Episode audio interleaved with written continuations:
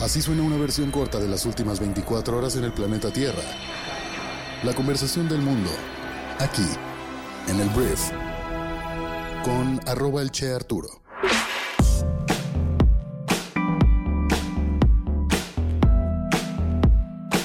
Muy buenos días, bienvenidas, bienvenidos a esto que es el Brief para este jueves 22 de junio. Yo soy Arturo Salazar, soy tu anfitrión y uno de los fundadores de Briefy y en este podcast vas a informarte con un resumen de esas noticias que debes conocer el día de hoy para ser una persona bien informada. Muchísimas gracias por estar aquí y vamos a comenzar con esto que es el Brief. Arrancamos hablando de México y tenemos que hablar de la cuarta transformación, porque mira, al día de ayer el presidente Andrés Manuel López Obrador citó a su gabinete legal, a sus 22 gobernadores que son miembros de Morena o afiliados a Morena, y hasta también al presidente nacional de Morena, Mario Delgado, para organizar el festejo del quinto aniversario de su triunfo electoral en el año 2018. En un día hábil, en horario laboral e instalaciones oficiales, el mandatario pues convocó a los funcionarios públicos federales, a mandatarios estatales y también al líder del partido que fundó para pedirles que ayuden a la movilización para el acto masivo que se llevará a cabo el primero de julio en el Zócalo Capitalino. A puerta cerrada, el jefe del Ejecutivo dejó en claro a los presentes que la concentración será prácticamente la última celebración de este año, ya que el proceso electoral 2024 iniciará en la primera semana de septiembre y con ello las restricciones legales que le impedirán realizar más concentraciones.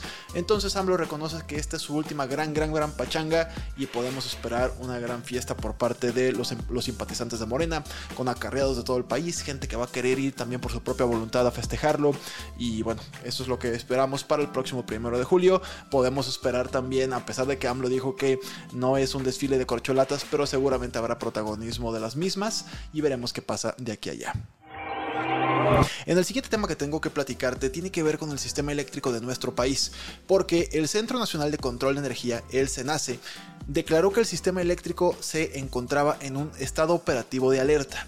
De acuerdo con la dependencia, el margen de reserva operativa es menor, es menor perdón, al 6%, luego de que este martes 20, 20 de junio, el consumo eléctrico superó los 52 mil megawatts en México, rompiendo récords históricos.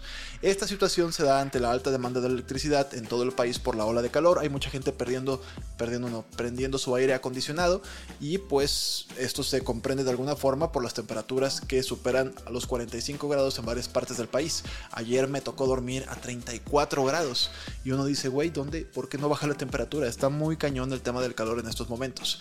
Y bueno, todo esto se le pregunta al presidente de México porque esto podría implicar un desabasto y por lo tanto apagones en todo el país, pero AMLO aseguró que no hay ningún problema con el sistema eléctrico.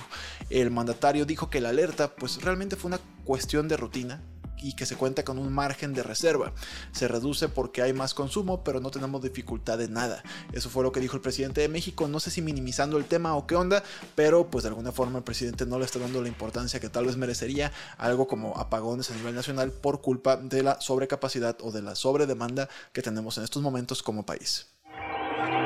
Ahora voy a hablar de Estados Unidos porque el día de Estados Unidos, a través del Comité de Asuntos Bancarios del Senado, aprobó unánimemente un proyecto de ley que permitiría al presidente Joe Biden expropiar bienes congelados a los cárteles mexicanos y también otros actores involucrados en el contrabando del fentanilo y de precursores químicos. El proyecto de ley, avalado eh, por senadores del Partido Demócrata y también republicano, permite precisamente al Ejecutivo expropiar propiedades, cuentas bancarias y otros activos bajo jurisdicción estadounidense que hayan sido congelados a cárteles y otras entidades que contribuyen al tráfico de este eh, fentanilo y también de sus precursores. Entonces, me parece normal y hasta me parece obvio. No sé por qué no lo hacían anteriormente, pero pues sí, si ese dinero está de aquel lado. No sé si hay un pleito con México, ¿sabes? De que los mexicanos, el gobierno de México diga que esos recursos son de México, realmente son del narco me hace lógica que donde esté, bajo la jurisdicción que esté, sean los dueños o los que puedan expropiar estos bienes. Pero bueno, esa es la situación.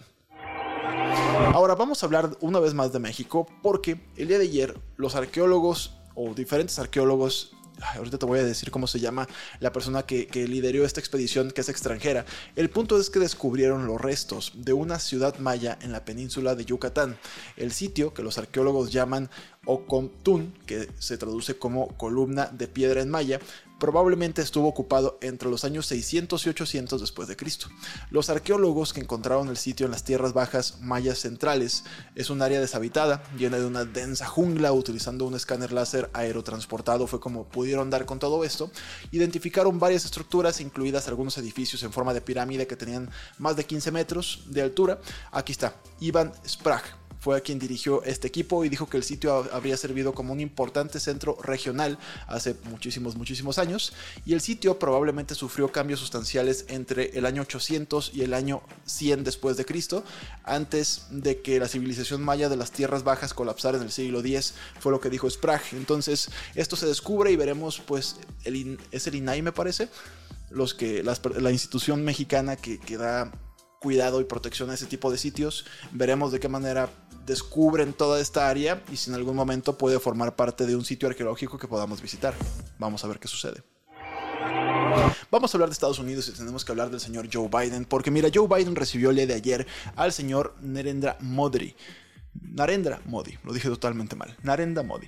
Mira, Narendra Modi es el presidente o el primer ministro de India y se le va a recibir o se le recibió en la Casa Blanca el día de ayer, pues en una visita de Estado llena de pompa, llena de lujos, llena de buenas intenciones. ¿Por qué? Porque Estados Unidos está dispuesta a bajar un poquito la cabeza debido a la importancia económica que tiene y tendrá la India.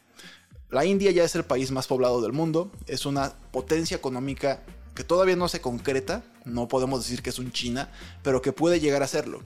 Y es muy importante para pues que Estados Unidos mantenga un control o cierto dominio sobre esa área asiática, es vecina de China, es vecina también me parece de Rusia, India. No, no es cierto, creo que no es vecina de Rusia per se, pero está por toda la zona y tiene una influencia importante este país. Por lo tanto, en estos días pues va a ser una visita de Estado que se plantea que Modi vaya a dar un, discurso al Congreso, tenga conversaciones con diferentes actores políticos importantes de Estados Unidos y veremos hasta dónde llega toda esta relación, si se concreta. India, bajo el mando de Modi, ha sido pues displicente con Estados Unidos, no ha sido un aliado obvio o evidente de Estados Unidos y veremos si esta visita cambia eso a favor de el país americano. Hoy se estrena una de las películas que más he esperado yo durante algún tiempo. Es una película de Pixar que se llama Elemental.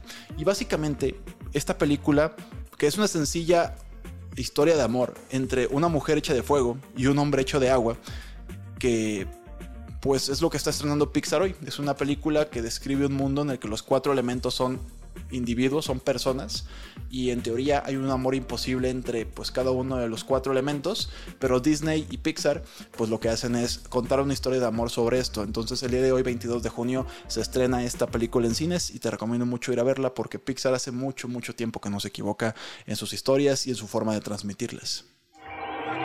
Ahora voy a hablar de ciencia y tecnología y voy a hablar de la primera prueba de embarazo en saliva del mundo. Y ya salió a la venta. Hasta ahora no sé si ya hayas tenido el gusto o la desdicha de quedar embarazado, embarazada. Lo digo, digo desdicha porque gente que pues no planeaba embarazarse. El tema es que hasta ahora pues se tenía que realizar a través de un palito en el que se debía colocar orina para luego pues esperar si daba positivo o no positivo o negativo.